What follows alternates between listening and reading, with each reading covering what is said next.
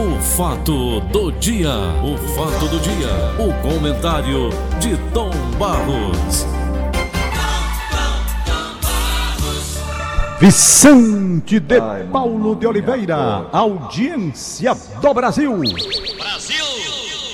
E quem não gostar do Brasil, vai pra Guayaquil, né, Tom Barros? Pois é, em Guayaquil é legal. Ô, Tom, Senhor, eu tenho uma matéria aqui no Diário do Nordeste, super interessante, eu acho. Presídios cearenses conquistam os três primeiros lugares em concurso nacional de redação. foi eu li inclusive hoje pela manhã no Rádio Um novo Notícias. capítulo. Onde é que eu quero chegar com você e quero ouvir sua opinião? Olha, Tom, o presídio é onde os presos pouco têm o que fazer. Nós não temos, como nos países desenvolvidos, atividades eh, de trabalho por aí afora. E eu te pergunto, Tomás, não seria hora também de se pensar em pegar esse povo que está aí, ocioso dentro dos presídios também? Lá, claro, para o trabalho, isso a gente já vem falando há muito tempo. Você já falava no crime não compensa. Eu já falava na cidade da lei, naquela época. Pegar esse povo também, Tom, para os esportes. Como é que você vê essa, minha opinião, Tom Barros? Paulo, sempre buscar alternativas é uma coisa boa. O problema no Brasil é como executar, né? O problema aqui está nisso. Aqui há uma, há uma, uma reserva muito grande. Há pessoas que estejam numa situação assim. Já contei fatos registrados desde a época do crime não compensa. Quando você sabe que a pessoa tem uma condenação, já há uma restrição, já há um temor. País com tanta violência quanto o nosso aqui, entendeu? Por mais que haja essa indicação de que a pessoa está realmente preparada para a ressocialização, para voltar ao convívio social, há receios. Mas a sua ideia, que não é apenas uma ideia de agora, mas vem de longas datas, ideia também de autoridades, na parte de execução, me parece que o Brasil ainda está muito atrás, muito longe, muito distante do que deveria ser. Muito distante. O Barry White, grande cantor norte-americano, ele começou a cantar dentro do presídio. Apesar de que o passarinho não canta em gaiola, ele chora, nunca vi ninguém cantar preso. Mas com aquela vozona bonita dele, aquele vozeirão dele, ele começou, ele começou a mostrar o seu talento cantando nas festinhas que eram realizadas dentro dos presídios onde ele passou cumprindo pena. O Tim Maia passou quatro anos preso lá nos Estados Unidos. Tim Maia desenvolveu aquela maneira de cantar, aperfeiçoou aquela maneira de cantar em presídios americanos. Então, Tomás, eu acho que você está dentro do presídio, ocioso, passa o dia todinho sentado para cima e para baixo, sem fazer nada. É incentivar esse as esporte. pessoas que querem colocar em prática esse tipo de procedimento, de execução, visando a apressar a possibilidade de ressocialização. Mas ninguém pode dizer que, diante das dificuldades existentes aqui no Brasil, de superlotação, se é fácil. Eu acho que está correto a pessoa tentar oferecer instrumentos, meios, através do esporte, através da música, para a pessoa voltar para o convívio social plenamente recuperada. Isso é ideal. Isso é o que todo mundo quer. É. Agora, no Brasil, com essa superlotação que está aí, as brigas internas entre facções, a separação que é necessária, isso dificulta. Dificulta e até demais. Gera pessoas marcadas, pessoas marcadas porque hum, fora do presídio tinha um trabalho, por exemplo, dentro da questão do tráfico de drogas, e essas pessoas têm risco de, de, de, de morrer dentro da própria do, do, do próprio presídio. Instituição. Tudo isso dificulta, tudo isso dificulta o trabalho. Agora é belíssimo esse resultado que foi feito aí. É um dado animador, efetivamente animador, não é?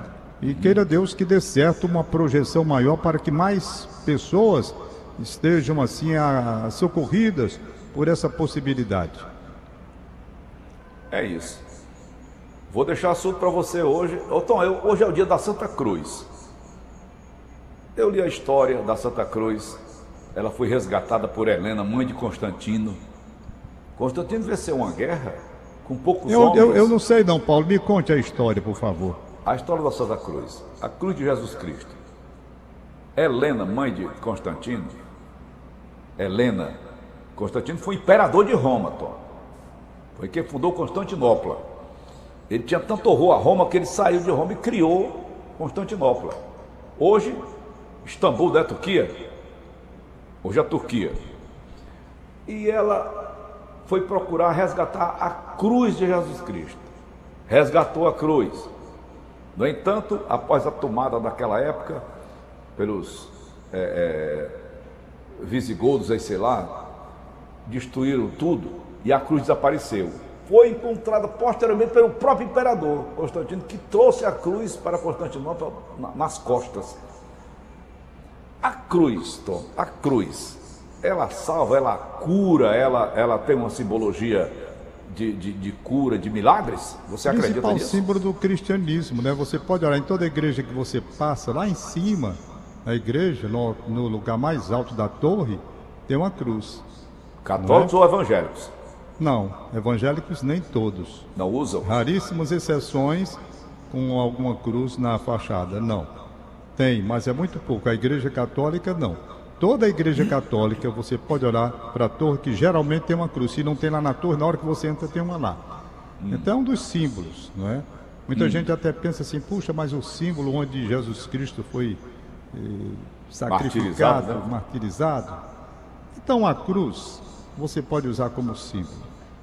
Tem até uma cruz que eu não sei explicar. Quem quiser me explique, porque realmente eu não sei, confesso que não estou por dentro. No Shalom há uma, um símbolozinho parecido com a cruz. Eu não sei nem como é o nome, tá? é, até me disseram um dia desse, mas eu não conheço. Então, o que eu acho importante é o seguinte: eu vou dizer. Há a cruz limpa, sem a imagem de Cristo, só a cruz e a cruz com a imagem de Cristo, o Cristo pregado na cruz. Então, na minha casa, na minha casa, geralmente, geralmente não, sempre teve, desde o tempo da minha mãe, a imagem da cruz. E a gente tem um respeito muito grande pela imagem da cruz, com, crucif com, com Cristo crucificado ou não.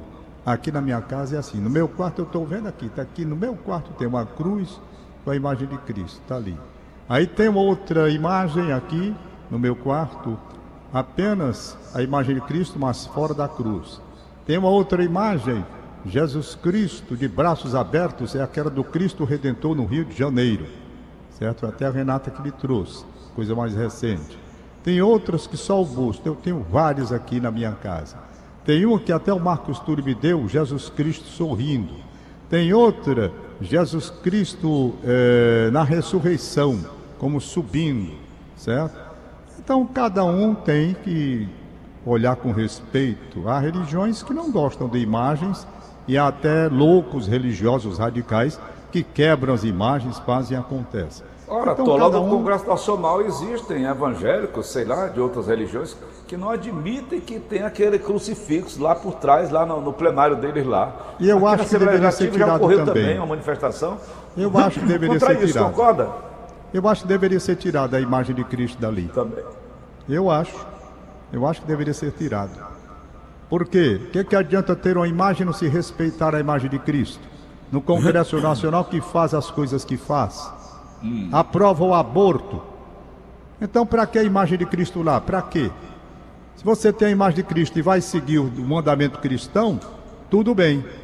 Mas você bota a imagem de Cristo e vai decidir contra aquilo que ele pregou, então é melhor tirar mesmo. Deixa a imagem de Cristo para quem tem respeito. Sabe? Eu acho que a imagem de Cristo é como eu estou dizendo aqui. Eu tenho respeito, está aqui, todos aqui em cima do meu birô. Eu tenho o maior respeito do mundo. Perfeito? Então, é uma coisa.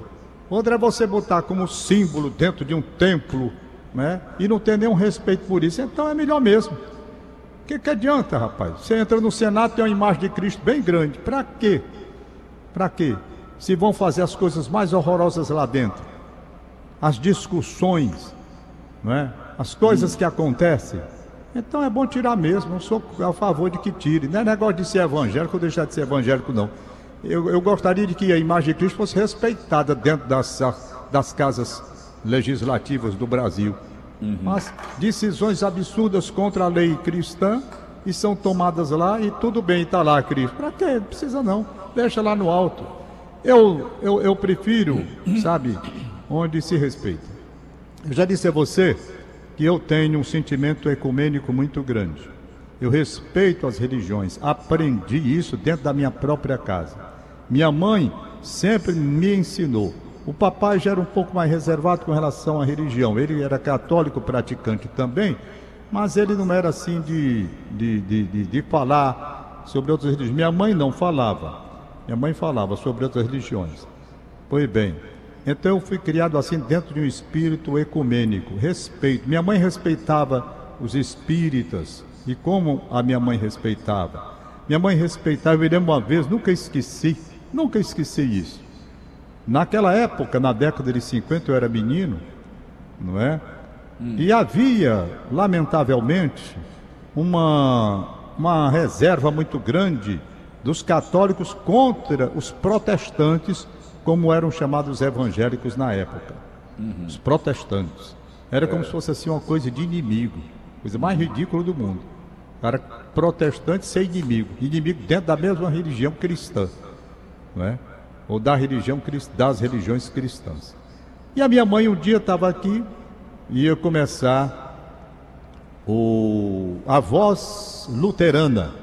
A voz luterana. Hum. Era pela Ceará Rádio Clube que acontecia esse programa, década de 50, eu menino. Hum. E eu me lembro demais, me lembro demais, quando anunciaram que o programa protestante tal. Eu não sei quem estava aqui, não recordo. Uma das amigas da minha mãe, ela disse, mas é, esse programa aí é protestante. Aí a minha mãe disse: Não, mas eu vou deixar. O Cristo é o mesmo. A pregação cristã. Olha aí, naquele tempo já a luz que a minha mãe tinha para fazer exatamente esta, esta diferença entre os radicais que fechavam o rádio. Vixe, vai começar, vai começar a voz luterana, fecha o rádio. Não, a minha mãe deixava. Então eu aprendi isso com ela no programa que eu apresento eu tenho a mensagem evangélica da igreja evangélica com a Lilian Cordeiro, que por sinal tem alcançado uma grande repercussão, com aquela forma de dizer, de, de chamar para reflexão cristã. Então eu sou católico praticante, acabei de dizer aqui que estou na frente, não sei de quantas imagens que eu tenho aqui da Virgem Maria, tem ali duas, né? Ali, e por aí vai. Foi bem. Então, quando se tem respeito, eu admito. Agora, nas casas parlamentares brasileiras, não é? Para decisões, aqueles bate-boca, aquela coisa, coisas desonestas, coisas de perseguição, aí bota a imagem de Cristo lá. Para quê? É. Sei para quê não. Acho que as igrejas cuidam, as igrejas católicas cuidam das, das cruzes, dessas coisas todas aí, e pronto. Deixa lá a casa legislativa, lá na igreja não, então tira. Deixa sem imagem mesmo. Melhor do que da imagem e as decisões mais absurdas contra os mandamentos cristãos. Esse é um pensamento meu, não estou dizendo que eu estou correto, não. Estou dizendo que é o meu pensamento. Muita gente vai discordar de mim, claro, e eu aceito. Estou no mundo democrático e queira Deus que a democracia sempre seja preservada em nosso país. Que não se tenha aqui ditaduras, nem de esquerda nem de direita. Não é? Tenhamos a democracia predominando, que é a coisa melhor do mundo. Aliás, eu Mas por aí afora a gente não vê, não. O quê? É, a, a, aquele crucifixo na, na, nas casas legislativas. Mas é, rapaz. Então, deixa pra lá. Aqui no Brasil é demagogia, sim, tudo é hipocrisia. Como é? Aqui tudo é hipocrisia. Pois é, é por isso é? que eu digo, hum. sabe? Hum. Ó, hum. oh, eu tenho apenas que fazer uma diferença. Só nessa colocação que eu fiz chamar a atenção para um detalhe importante. Uma coisa é você não querer a imagem de Cristo, como eu não quero dentro das casas legislativas, porque entendo que muitas decisões desrespeitam o que Cristo pegou. Essa é uma visão. Outra visão que alguns evangélicos radicais, e eu não, eu não tolero evangélico radical, como não tolero católico radical também, porque o radicalismo religioso está aí, é igual o Talibã sabe? É. Então, por quê? Outros querem a retirada da imagem, não é pelo que eu estou dizendo, não, mas sim porque não, porque a imagem, contra a imagem, tira essa imagem daqui porque nós evangélicos somos contra a imagem. Aí é diferente, entendeu? Os evangélicos radicais, os evangélicos radicais, são tão intoleráveis quanto os evangélicos, os católicos radicais também radicais também. Tem católico que não olha nem para evangélico, rapaz. Eu acho isso um absurdo, né? Se Deus ainda ontem a gente estava falando aqui sobre a dificuldade de se amar os inimigos, quanto mais o evangélico ter o ranço contra o católico e o católico ter ranço contra o evangélico. São religiosos de Araque que não cumprem a palavra de Deus, a palavra de Cristo. Não cumprem, não cumprem mesmo. O evangélico que não gosta do católico, o católico que não gosta do evangélico, eles não estão cumprindo o que eles pregam. Não estão cumprindo o que eles pregam. Como eu disse, eu escuto aqui programas católicos e programas evangélicos. Escuto. Quando, porém, eu vejo radicalismo de qualquer um dos lados, eu já mudo ligeirinho. Mudo ligeirinho. Né? Ainda ontem está aqui aquele rádio espetacular, um pai d'égua que o, o Assis Cavalcante me mandou, me deu de presente. Rádio bom, rapaz, porque pequenininho, assim, né? é médio, não é pequeno não, médio, um som beleza. Eu estava dando uma geral. Aí eu vi alguns programas evangélicos bons, pastor consciente, sem nada de, de, radicalismo. Em compensação, tinha um que eu já peguei antigamente, já comentei aqui, um doido, maluco, completamente doido. Um evangélico doido, aquele pode realmente botar no asilo que ele está doido. Querendo que se tire a imagem do Cristo Redentor do Rio de Janeiro. Ah. Querendo que se mude o nome do estado de São Paulo, de Santa Catarina, de tudo que é de São Luís, onde tiver para tirar tudinho. Pode estar tá certo homem desse, rapaz. Pode estar tá certo. E isso é no mundo inteiro, né, Tom? Pois é. O nós cara endoidou. Na época daquelas enchentes lá no Rio de Janeiro, ele, eu ouvi acompanhar aqui na minha casa, ele dizendo, é castigo essas enchentes do Rio de Janeiro, castigo porque tem imagem, a idolatria com a imagem do Cristo Redentor, tem que derrubar aquela imagem. Quer dizer, um cara desse está fora totalmente de órbita. É, é. Falar em órbita. Vamos subir os homens de novo, Paulo, amanhã? O quê? Vão subir de novo aí o pessoal da SpaceX, como é o nome? Rapaz, eu, eu tô com a matéria aqui, Tomás, para a gente fechar o nosso bate-papo de hoje. Sim. Muito interessante. Deixa eu me pegar aqui para te mostrar. Diz respeito a você, eu só pensei em você. O novo avião presidencial dos Estados Unidos deverá ser um jato supersônico. Ainda não está definido o substituto para o Boeing 747, mas há três projetos da disputa e com investimentos do governo norte-americano. No caso da californiana Exosonic, por exemplo, foi injetado 1 milhão de dólares, 5 milhões e 600 mil reais, na conversão atual para a construção de um jato capaz de voar a marcha 1.8, ou seja, quase 2.222 km por hora e duas vezes a velocidade do som. Isso não causa desmaio, não, Tom, avião viajar com a velocidade. Essa foi boa. Causadão, pô. Rapaz, ah, tombado. A gente sente o impacto do avião levantar voo. Você que já viajou, já, já andou naqueles aviões da, da, da esquadrilha da fumaça. Qual é a sensação, Tom? Esquadrilha, esquadrilha da fumaça, que não é supersônico. É, eu nunca voei num avião supersônico, não. Hum. Eu, eu já voei em vários aviões da Força Aérea Brasileira, mas hum. nenhum supersônico.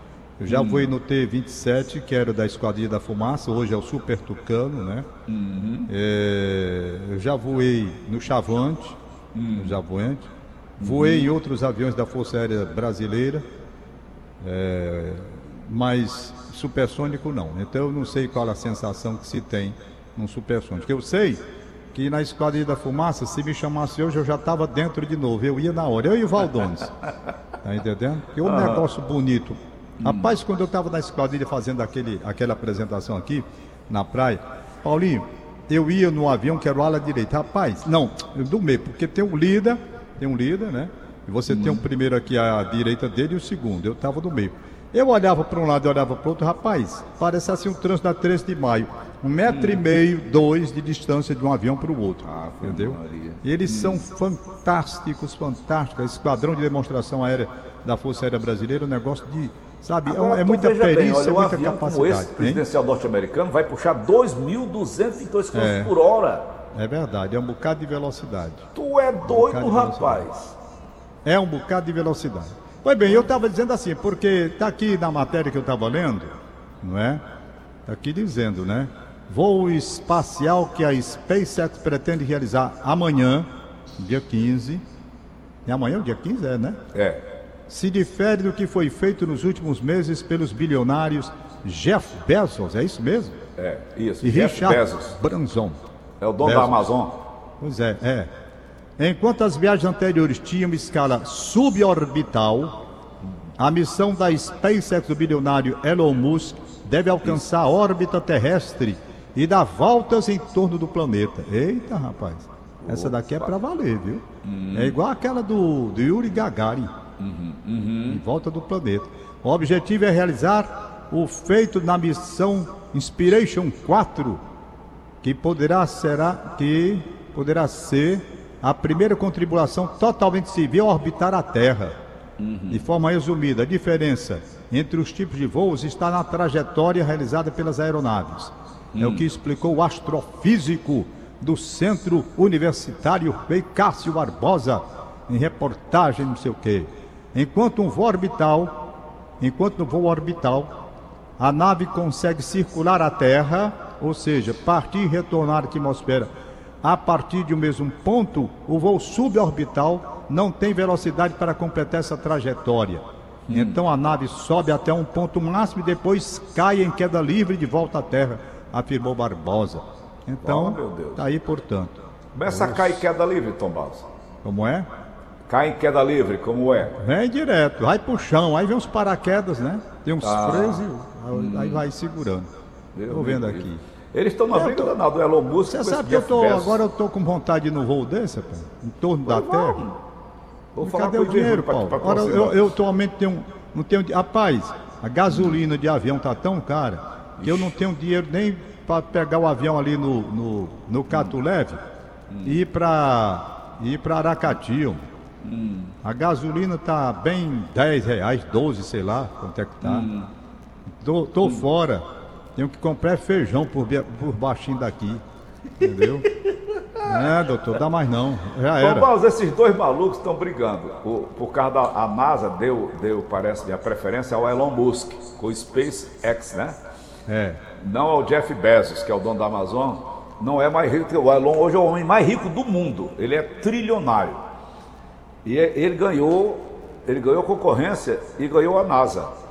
E o Jeff Bezos está por trás brigando. Rapaz, os caras têm dinheiro, mas não sabem onde bota dinheiro, estão brigando por dinheiro, vai para porta, pelo amor de Deus. Ai, meu Qual Deus. é o limite desse povo, hein? Tem limite? precisando só de uma coisinha mais para fechar a minha conta no fim do mês. Eu só estou precisando de 2 milhões então, para ficar tranquilo.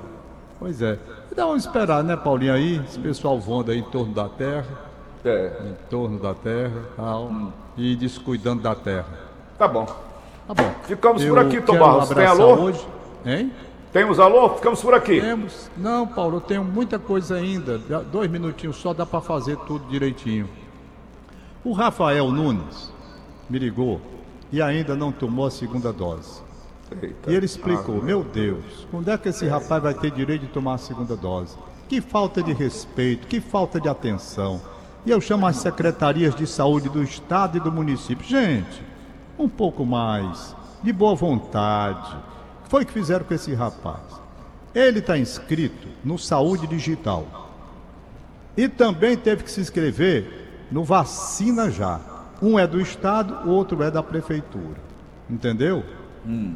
Ele, Rafael, entrou em contato com a Secretaria de Saúde do Estado e perguntou: meu amigo, pelo amor de Deus, como é que eu faço? Já contei minha história, já saiu da Rádio Verdes Mar, me ajude. Aí o cara disse: Não, rapaz, é simples.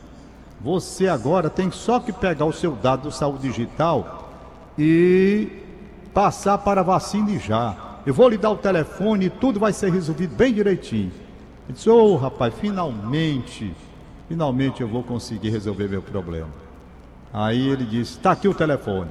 Está aqui o telefone. 3161 é, 5123. 3101, perdão. 3101. O senhor ligue e tá tudo legal.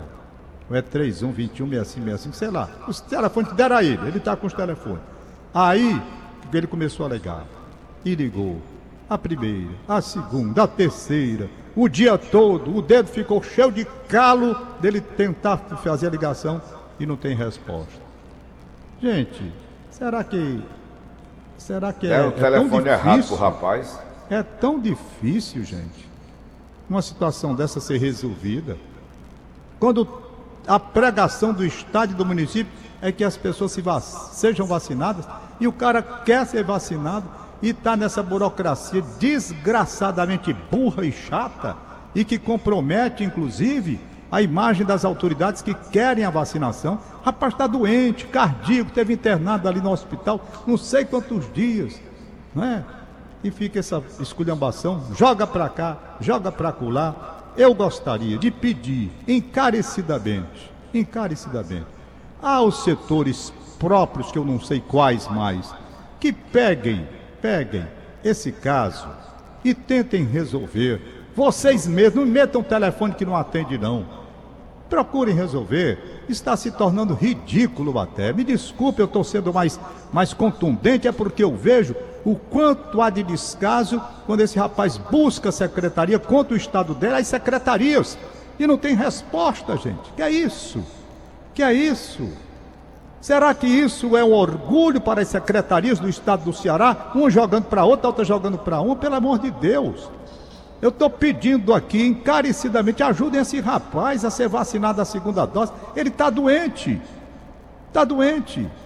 Depois pega a doença e morre. Como é que vocês vão ficar? Como é que vocês vão ficar? Será que vocês não têm a consciência? Metam a mão na consciência. Tentem resolver. Há quanto tempo se pede aqui? O cara está doente, cardíaco, teve problemas, teve que ser internado, está lá. Pronto, eu já contei. Responsabilidade agora é de vocês. Rafael, liga de novo para esse telefone aí. Se conseguirem atender, tudo bem. Se não conseguirem, me diga. Todo dia eu vou falar aqui, até pensar que um dia você vai ser atendido. E tô com raiva. E puto com esse negócio. Passou. Vamos para o aniversário que é melhor. Ah, meu Deus, que coisa difícil. É, Maíra, um beijo para você aí, hein? Certo. Maíra, um beijo para você. Muito obrigado aí pelo recado do Vinícius Braga, que trabalha aqui no posto de saúde pertinho do PV, né? Ela passou para mim o recado. O Antônio Soares Paulo, o avô do Vinícius Braga, completou 94 anos em Itapipoca. Rapaz, ele disse que todo dia, 5 da manhã, tá ligado com você, o avô dele, o Antônio Soares. Antônio Soares, um abraço. Obrigado, meu irmão, muito obrigado. Preciso de vocês. Um abraço. Não me deixem só. É. É o primeiro caso. Segundo aqui, ô oh, rapaz. Recebi ontem, sabe a visita de quem de surpresa, Paulinho Oliveira? Hum. Para um carro aqui na minha porta. O telefone hum. bate. Rodrigo, rapaz. Rodrigo. Meu Rodrigo. Rodrigo. Rodrigo do São Felipe. Um abraço, Rodrigo. Você é gente boa demais, né, Tom Barros? Rapaz, trouxe um bolo pra mim, meu amigo, que os meninos Eita. avançaram. Eita, Rodrigo, que presente. Que bolo bom. Um abraço, Janete, um abraço. Bom Dupla dia. surpresa que eu tive dele vir me visitar aqui, rapaz, o Rodrigo, rapaz. Gente boa, né, Paulo? Ave Maria. Tá feliz da vida com o neto, com o Vinícius, com é o Benício que eu tenho. Um abraço para ele. Bom dia, Rodrigo. Benício, o neto dele nasceu. Janete, um abraço, bom dia. Janete. Janete. Isso. Vamos lá, vai, ver mais. vai, Tom. Vamos ver mais aqui. Estou precisando para uma pessoa que está muito doente de uma cama hospitalar. Quem tiver uma cama hospitalar em casa não esteja usando, avisa para a linha Mariano que a pessoa manda buscar uma cama hospitalar. Tá e para terminar o papo de hoje, hum. papo de hoje, aniversariante de hoje, Paulinho, sabe quem? Não. José Valdones Torres de Menezes. Parabéns, Valdones. Meu querido amigo Valdones, saúde, muita paz, muita felicidade. Deus te proteja, Valdones. Vai ter uma festa só de família hoje. Como eu sou amigo e irmão dele, né? Vou até entrar na herança do Eurides. Já estou convidado como amigo e irmão. Entendeu? Tá Sabe que aniversaria hoje, Paulo? Não. A filha do Valdones, a Lívia. A Lívia, a Livinha. Hein? Os dois juntos? Os dois juntos. Parabéns. Festa conjunta. Valdones e a filha Lívia. Aluna de medicina da Universidade de Fortaleza. Livinha, um beijo para você. Saúde, paz felicidade. Muita saúde para essa família, essa família linda, maravilhosa, que eu quero tanto bem. Saúde, Valdone. Saúde, Levinha. Paz, felicidade para vocês todos aí. Um abraço da Luciana, abraço do Leonardo, abraço do, Leo, do Lucianinho. Abraço da família toda e meu abraço bem especial. Sabe que aniversário é hoje, Paulo? Não. Natália Varela. Ô, oh, Natália, parabéns para você. Pois é. E já parabéns, tá Natália. Junto é. ao o Magno Alves, né? O marido. É, meu amigo Magno Alves, rapaz. Um abraço, Gente Magno Alves, bom dia. boa. Parabéns aí pra esposa. Valeu, valeu, Tom. Isso. Valeu. Deixa eu ver aqui. O É, Tiaguinho tem- disse que tem na, do zap da o. Verdinha. Bom dia, Aline Mariano. Tombar para comunicar aniversário de casamento do nosso. Nosso esse mês, Guilherme Milka, completando 36 anos de casamento no Bom Jardim. A pergunta ao Paulo Oliveira, com 36 anos de casamento, terapeuta sexual Paulo Oliveira, Guilherme Milka ainda tem alguma coisa? Tem, Tem! tem. Então 36 aplausos pra ele! Eu tô com 40, tenho todo dia. Eu agora, agora deu vontade de rir. Ô, calma, Miquel. Paulo, tu tem todo dia, Paulo. Todo dia. Ô, Mas porque ela não quer, ela passei o dia todinho. Ô, rapaz, a Livinha tá aqui, ó. Livinha, aniversário. Deixa que que ela diz, rapidinho. Vai, Livinha.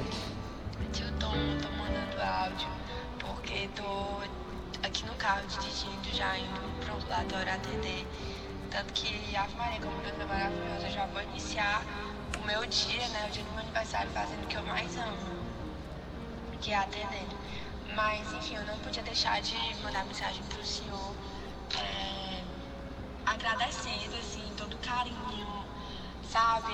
O senhor ficar acordado esperando quando ele virar pra me dar parabéns, assim, não existe, sabe? O senhor realmente não existe. Quando o papai fala que, é, que o senhor é assim, um anjo na vida dele, ele, o senhor é um anjo na vida de todos nós, sabe? Na família inteira, porque igual o senhor não tem. E Tá bom, Tom, tenho a 8 e 10. Agradecer, agradecer a tudo que o senhor faz pela minha família, por mim, pelo papai. Já tá chegando o Gleison Rosa, Tom. presente, sabe, assim... Abraço, Livinha. Tá Paulinho tá dizendo que tá Um atrasado. acabamos de apresentar. O fato do dia. O fato do dia. O comentário de Tom Barros.